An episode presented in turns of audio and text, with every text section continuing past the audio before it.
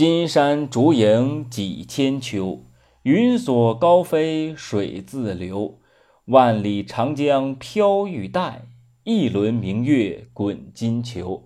远至湖北三千里，近到江南十六州。美景一时观不透，天缘有份画中游。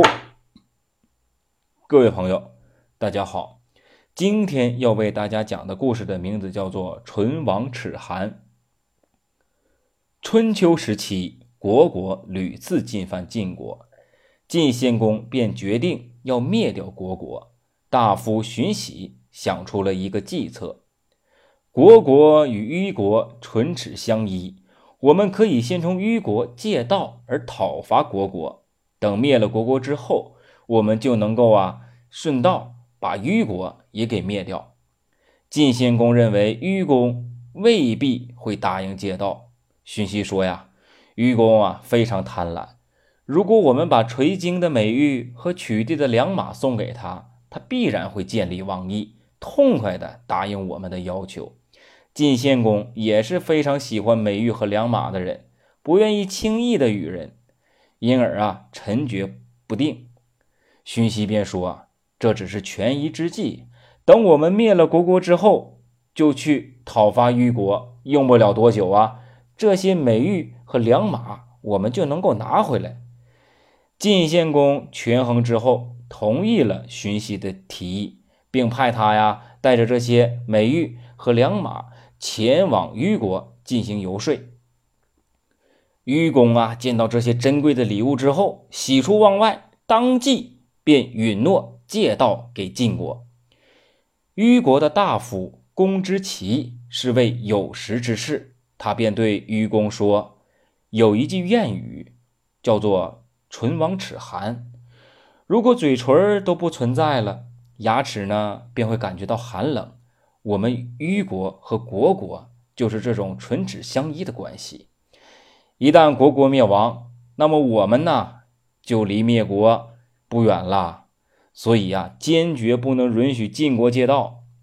然而啊，虞公心里只有美玉和良马。根本不理会公之奇的意见。公之奇见忠言不被采纳，无奈之下，率领族人逃往外国，以求自保。他在路上，哎，还在感慨：虞国呀，就要大祸临头了，只怕到不了新年，就会沦为晋国的附庸国呀。晋国的大军穿过虞国的国土，直抵国国的都城。国国人做梦也没有料到，晋军竟然会从虞国的边境冒出来，还没来得及反抗，变成了亡国奴。晋国班师回国之时，已经经过了虞国的国都。这时啊，虞公毫无戒备的还来到城外啊，犒赏晋军，祝贺他们呢凯旋而归。可是啊，没有想到晋军。趁着这个时机呀，突然的发难，擒住了虞国的君臣。